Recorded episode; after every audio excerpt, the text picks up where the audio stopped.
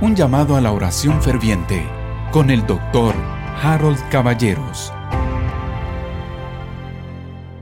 Muy buen día queridos hermanos, bienvenidos al devocional llamado a la oración ferviente.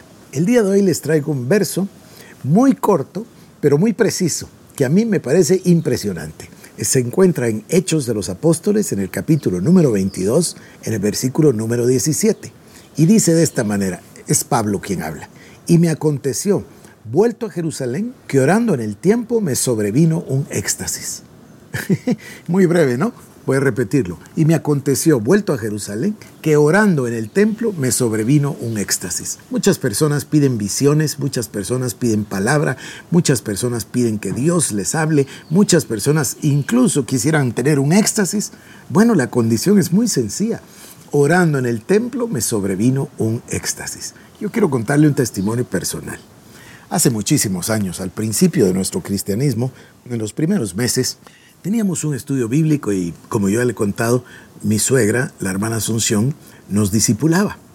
Y en una de esas nos contó y nos dijo, es que Dios me habló y dijo que nos va a llevar a México a predicar en un viaje misionero. Bueno, mi mamá que estaba presente escuchó y dijo, ¿cómo así que Dios le habló? ¿Y por qué no me habla a mí?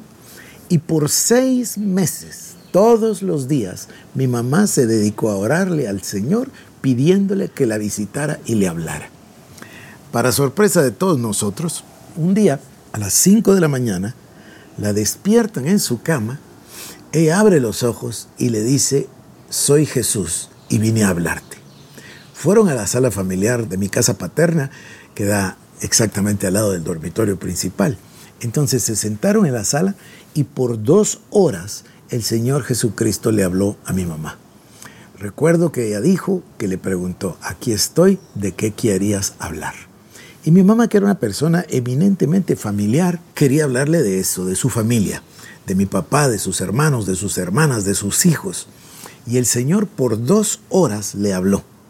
Y mi mamá quedó tendida en el espíritu y cuando ya volvió en sí, más o menos a las 12, una de la tarde, pidió, que me pareció brillante por cierto la idea, pidió una taza de té, un cuaderno nuevo y un lápiz. Y apuntó todo lo que el Señor le había dicho. Mire, Cecilia y yo ya estábamos casados, no teníamos a Harold, y el Señor le habló de Harold, le habló del propósito de Harold, le habló del futuro de Harold, le habló de nuestros hijos, le habló de nuestro ministerio, le habló cosas de mí que resultaban impensables en ese momento. Pero bueno, esto es una cosa muy linda y yo la puedo ampliar en otra ocasión. Lo que quiero enfatizar es lo que dice Pablo.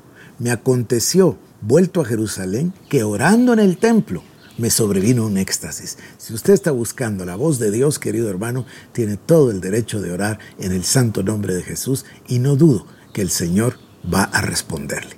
Ahora, oremos.